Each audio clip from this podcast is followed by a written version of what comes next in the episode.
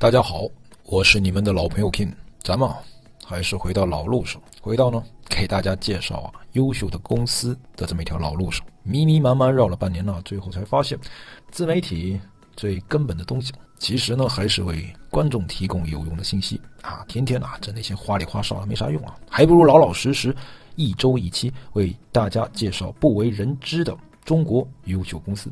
今天呢要和大家聊的这家公司啊，我很喜欢。怎么形容它呢？你这么想啊，如果你遇到二零一五年的苹果，二零一八年的特斯拉，你会怎么样啊？是不是会一股脑儿就扑上去？是的，它让我想起了这些伟大公司青涩岁月的样子。它的名字叫做传音控股。大家心中第一个问题啊，便是传音控股这家企业到底是干什么的呢？传音啊。它是一家致力于为用户提供以手机为核心的多品牌智能终端，并基于自研的传音 OS 操作系统，掌握数据流量，最终啊为客户提供移动互联服务的大数据 IT 科技公司。说的有点绕啊，用人话解释就是通过卖手机，再搭着卖一些周边的智能产品，学着苹果的样子呢。搭建起一套属于自己的软硬件移动互联生态的商业帝国。不过，它有一个特别之处啊，那就是它的主要市场是那个神秘的大洲——非洲。二零二零年，全球手机出货量下降了百分之十点五，但传音的出货量却增长了百分之十六点六，达到了一点七亿部，占全球市场的百分之十点七啊，仅次于三星、小米。和苹果，它在中东和非洲呢，市占率高达百分之四十五点一啊，这是妥妥的第一名啊！你在尼日利亚的街头看到每三部手机当中呢，就有两部是传音的品牌。公司的营收增速呢，以及盈利能力大幅的高于三星和小米啊，全世界呢仅次于一家企业，那就是苹果了。你没有听错啊，全世界第二挣钱的手机厂商是一家你可能听都没听过的传音控股。传音旗下有两大主流业务啊，初步形成了智能终端到移动互联的智能生态，哎，覆盖了公司短中长期的发展战略。这里面的玄机呢，降维解释给大家听就是啊，公司通过将手机大量销售出去，并且捆绑自家的传音 OS 系统啊，做到了两件事情。这一件事情呢，便是引导流量选择传音自己预装的 App；另外一件事情呢，便是收集和分析移动应用平台的数据，从而优化甚至创造。智能软硬件的研发，还记得刚才那句话吗？传音的运营模式和苹果很像。既然传音啊在非洲对标的是苹果，那么第一块业务啊，自然就是以手机为首的智能终端业务了。传音不像苹果和小米啊，它的旗下包括了三大手机品牌：Tecno、ITER 和 Infinix。Techno 的品牌定位是中高端呢，融入了最新的科技啊，注重产品的体验。ITER 定位为入门级的品牌，主打性价比啊，卖点就是质量可靠，价格友好。Infinix 定位的是年轻的群体啊，设计新潮大胆，口号呢是为年轻人提供个性化的高端互联网手机及服务。根据 African Business 二零二零年六月发布的最受非洲消费者欢迎的品牌当中，Techno 排名第五，ITER。排名第二十一，而 Infinix 排名第二十七。请注意哦，这不是手机品牌的排名，而是所有商品品牌的排名。可想而知哦，传音控股在非洲大陆拥有着巨大的影响力。那为什么传音的手机在非洲如此受到欢迎呢？这起源于公司死心塌地的针对非洲大量的用户所优化出的具体的用户体验了。说这样的话太虚啊。我们来举个实例啊，比如拍照，传音构建了全世界唯一的深肤色数据库和图像深度学习自动化训练平台，提升了复杂场景下深色皮肤人脸的精确检测度。它也是全球啊唯一一家研究低像素相机模组上脸部识别的品牌。毕竟啊，非洲大陆依然存在着规模庞大的功能机或低端智能机。传音通过技术迭代，弥补了硬件上的缺憾。满足了黑人兄弟们美颜磨皮、面部补光以及啊高效脸部解锁的需求。手机内嵌 Audio Show 功能支持同时连接多个蓝牙设备，满足多人一起欣赏同一首歌的需求。更绝的是，手机上的 U Party 功能支持多部手机啊同时播放一首音乐，人为的形成立体环绕音效，满足在不同场景之下欢聚跳舞的需求。啊，说出来是不是特别有画面感？但传音的三款手机不单停留在对于非洲的刻板印象当中啊，而是深入整个市场的最底层，通过科技的革新，一点一点的把自己和非洲用户的实际生活紧紧相连，也让非洲消费者再也无法拒绝这个来自中国的品牌。你们认为这就是传音所有的牛逼之处了？那也太小看这家来自神秘东方的科技公司了。经历移动互联这么多年洗礼的传音，自然不会满足成为一家单纯的卖手机的企业。传音 OS 是基于安卓深度开发的一款手机操作系统，通过手机的预装来捆绑应用商店和游戏中心，牢牢抓住了非洲用户应用推广和广告投放的流量入口。这一套流量变现的模式，传音又是和苹果异曲同工。不过，接下来的操作，传音可比苹果激进得多得多。要知道，二零二零年非洲百分之六十一点四的互联网接入设备就是手机和 Pad，该比例呢大幅高于欧盟的百分之四十四点二和北美的百分之四十七点八。换句话说，非洲老铁上网没有座机，只有手机。未来十年，非洲互联网广告和数字音乐的市场将从四十亿和二点一亿美元一路飙升到六十亿和四点五亿的规模。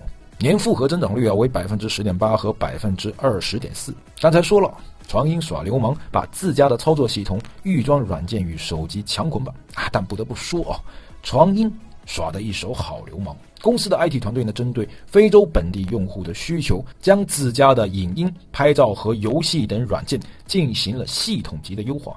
这就好比啊，你被父母包办婚姻啊，本来心里面一千万个不乐意啊，结果新郎一看，哎呦，是鹿晗。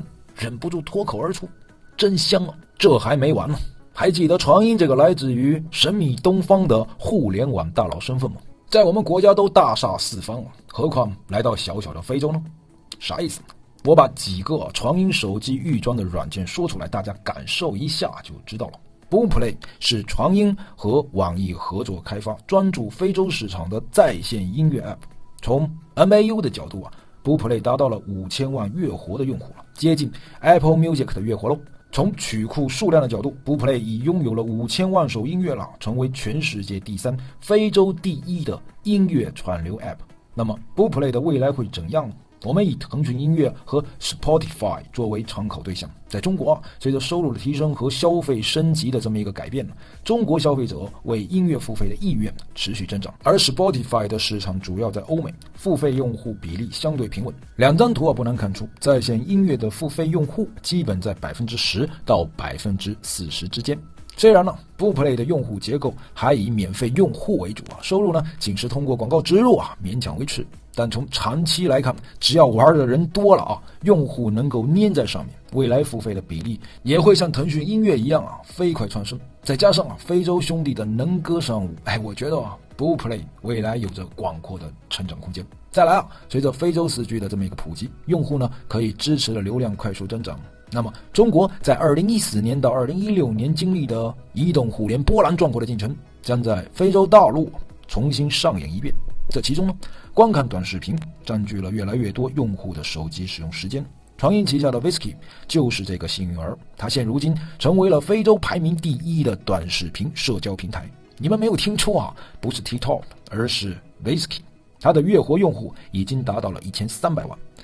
最后再说一个啊，我们看，随着移动互联的到来，移动支付将不再被通信运营商全权垄断了。传音旗下的 PayPal。抓住了这个机遇啊，先后获得了尼日利亚、坦桑尼亚和加纳等三个国家的支付牌照，以二维码支付为技术基础啊，拓展自身的这么一个金融服务矩阵，不断深化运用场景，同时呢，开展电商、消费金融等一系列的配套服务。大家有没有看明白啊？这一套活我们是不是那么的熟悉呢？Boomplay 就是非洲版的 QQ 音乐啊 v i s k i n 就是非洲版的快手、抖音，PayPal 毫无疑问呢就是。非洲版的阿里巴巴，就这样了吗？怎么可能？传音旗下还有 Phoenix 一款浏览器啊，大家可以把它理解为非洲版的百度，月活用户四千八百万。是 Cooper 新闻和泛娱乐内容的聚合平台，非洲版的今日头条，月活用户四千五百万。Phone Master 手机管理应用和流量分发入口，非洲版的三六零安全管理，月活四千五百万。Aha Game。非洲最大的移动游戏平台，对标中国的腾讯，月活一千九百万。传音啊，恨不得将整个中国移动互联生态通通都搬到非洲去啊！想一想，是不是觉得挺恐怖的呢？非洲的苹果是他，非洲的腾讯是他，非洲的阿里是他，非洲的字节跳动也是他。凭借无比强大的传音 OS 操作系统的引流能力呢，以及根植非洲的决心和毅力，不断通过数据优化软硬件的客户体验，提升用户的粘性和品牌忠诚度，最终打造出了类似于苹果的从硬件到软件的商业模式闭环。中国众多互联网公司啊，拼得你死我活的各大领域，传音一家在非洲竟然全部涵盖，而且做得不赖啊，真的让我刮目相看。这时候啊，有清醒的小伙伴哎就会提出疑问了：不对啊，听哥啊，停，停停啊，不对，非洲这么大的一块肥肉，其他厂商都傻吗？让传音一家独大？这就是我想告诉大家的，传音啊。极难被其他电子消费厂商超越的企业护城河，那就是庞大的线下销售网络。我们都知道啊，非洲的经济发展相对滞后，在线支付和物流基础都十分的薄弱。二零一三年呢，当传音踏上非洲大陆的时候，那里更是一片现代商业的不毛之地啊！没有一家像样的主流厂商看得上这一块积累的。但传音呢，并不嫌弃这一块处女地啊，锲而不舍地搭建独属于自己的线下渠道。现在呢，他拥有了超过四百个国家级的渠道商，两千多家全球的经销商。这些经销商呢，涵盖了七十多个国家和地区，包括了尼日利亚、肯尼亚、坦桑尼亚、埃塞俄比亚、埃及等等等等。我们不要小看这些下沉渠道，他们不仅代表着忠诚和共赢，还代表着传音能够从非洲的田间地头获得最新鲜的第一手市场反馈信息。而这种线下渠道的建设，在现如今依然不甚发达的非洲，传音。已经耕耘了八年，无人能及啊，不可替代。小米不行，华为不行，三星不行，苹果自然也不行。节目的最后啊，还是回到刚开头那个灵魂拷问：如果你遇到了二零一五年的苹果，或者是二零一八年的特斯拉，你会做出什么样的选择呢？传音啊，是不是和苹果以及特斯拉无比相像？硬件呢？作为软件推广的保障，软件通过大数据的加持，不断优化迭代，增加用户粘性，最终实现软件及服务的低成本、高毛利的营收模式。现在的苹果和特斯拉会不会是五年后的传音控股呢？我们拭目以待。生活在具体，我是你们的老朋友 Kim，我们下个节目再见了。